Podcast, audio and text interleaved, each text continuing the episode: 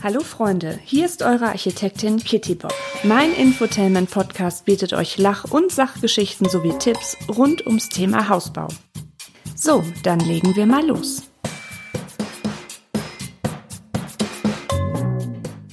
Liebe Hausbaufreunde, herzlich willkommen zu meinem Bau-Infotainment Podcast. Als Architektin mit über zehn Jahren Erfahrung in der Planung und Bauausführung möchte ich euch Tipps für euren Hausbau geben. Außerdem habe ich im Laufe meiner Podcast-Folgen noch die ein oder andere skurrile Geschichte aus meinem Berufsalltag für euch im Gepäck. Ich würde mich sehr, sehr, sehr, sehr, sehr, sehr freuen, wenn ihr meinen Podcast abonniert und mir auf Instagram unter die Kitty Bob folgt. In dieser Episode, die übrigens schon die fünfte ist, wow, eine ganze Handvoll, werde ich euch einen Gebäudeteil vorstellen, in den manche Menschen zum Lachen gehen. Ich höre schon, wie es bei euch Klick macht. Genau, es geht um das Kellergeschoss oder auch Untergeschoss genannt oder schlicht Keller.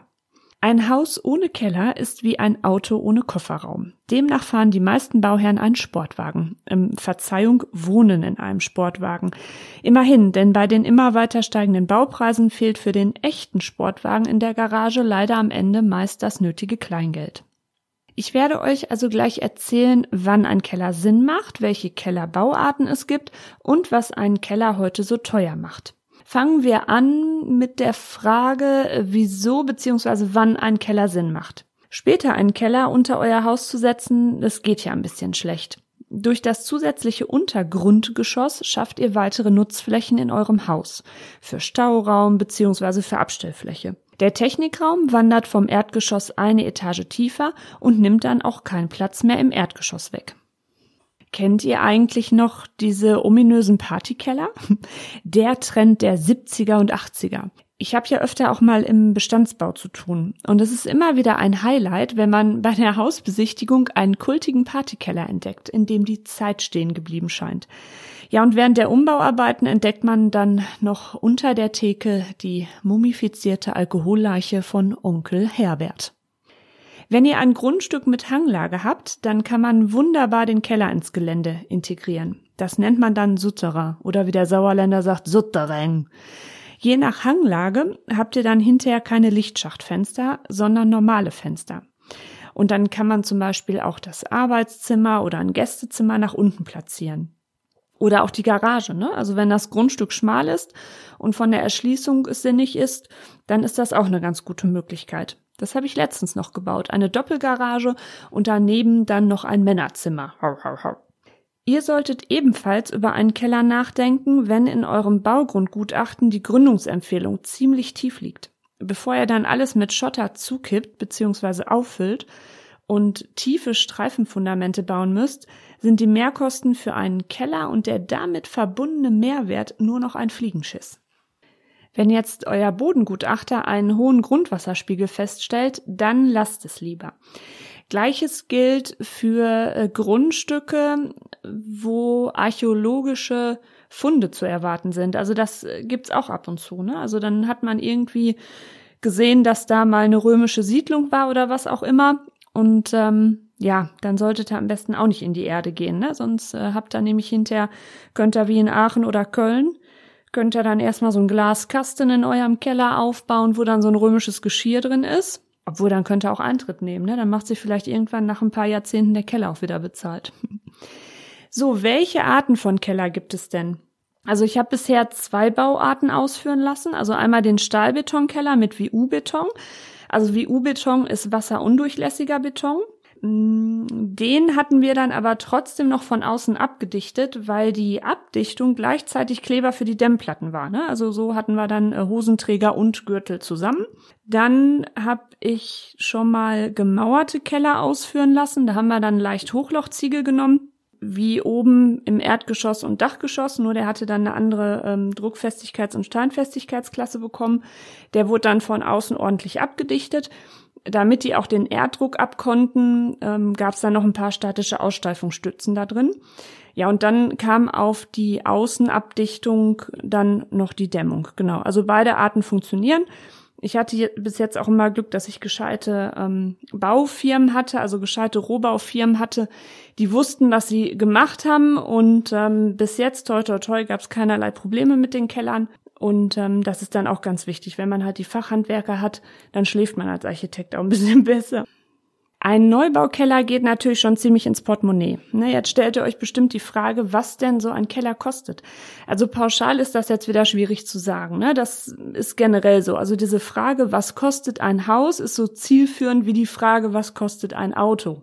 Ne? Müsst ihr mal drüber nachdenken. Kannst ja auch nicht einfach so sagen. Ne? Also meine letzten Neubaukeller, die lagen alle so zwischen 50.000 und 60.000 Euro ohne Erdarbeiten. Und die Grundflächen waren meist so um die 100 Quadratmeter und ähm, wir hatten dann eine fertige Raumhöhe von 2,40 Meter.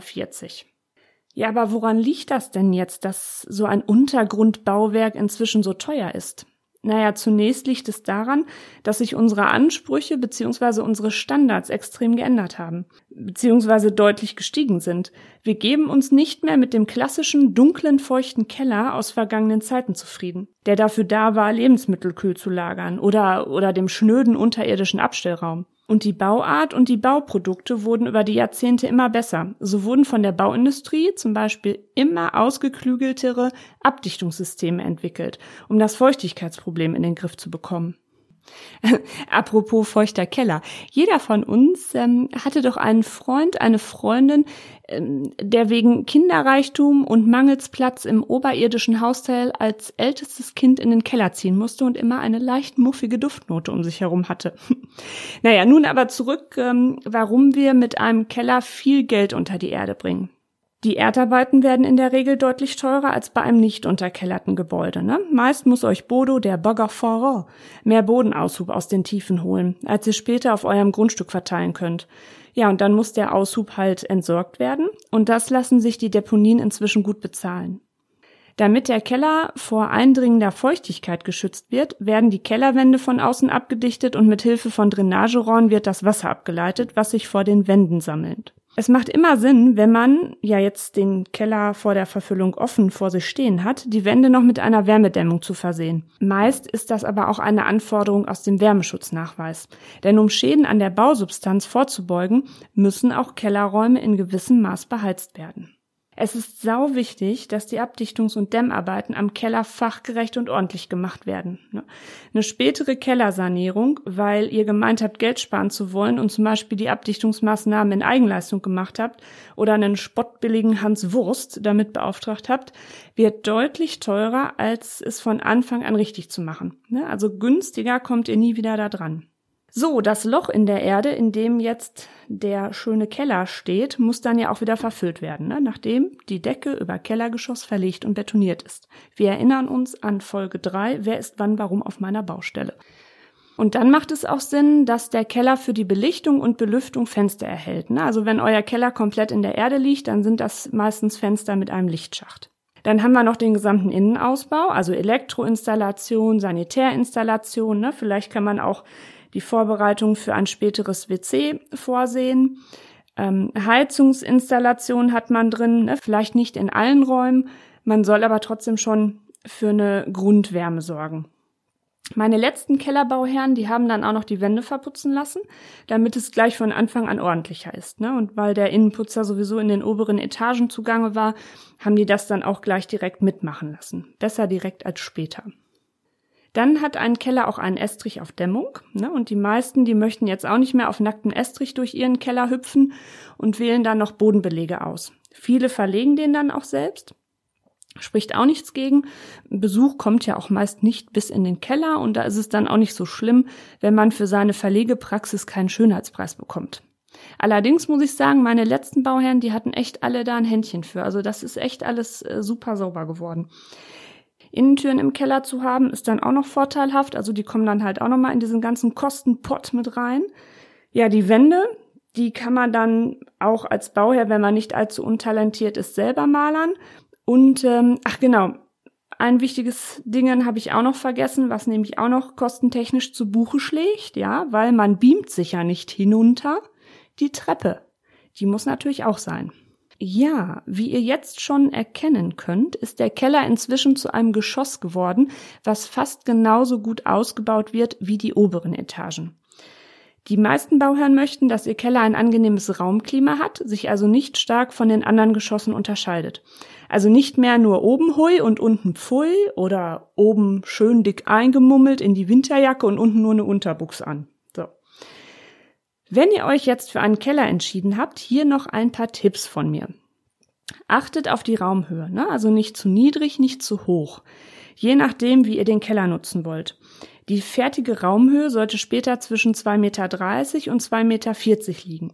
Alles darunter gilt nicht mehr als Aufenthaltsraum. Also das unterscheidet sich jetzt etwas je nach Bundesland und der dazugehörigen Landesbauordnung.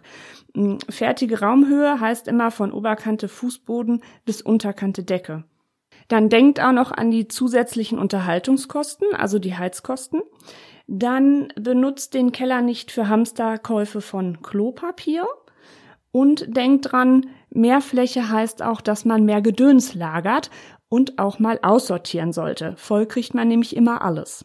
Oder ihr betoniert den Keller dann irgendwann einfach zu.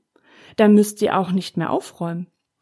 Aber ihr habt die Gewissheit, dass all eure Sachen noch da sind. In diesem Sinne behaltet die Nerven und freut euch auf euer Bauvorhaben. Bis zum nächsten Mal. Zu Risiken und Nebenwirkungen fragen Sie Ihren Fachhandwerker oder Architekten.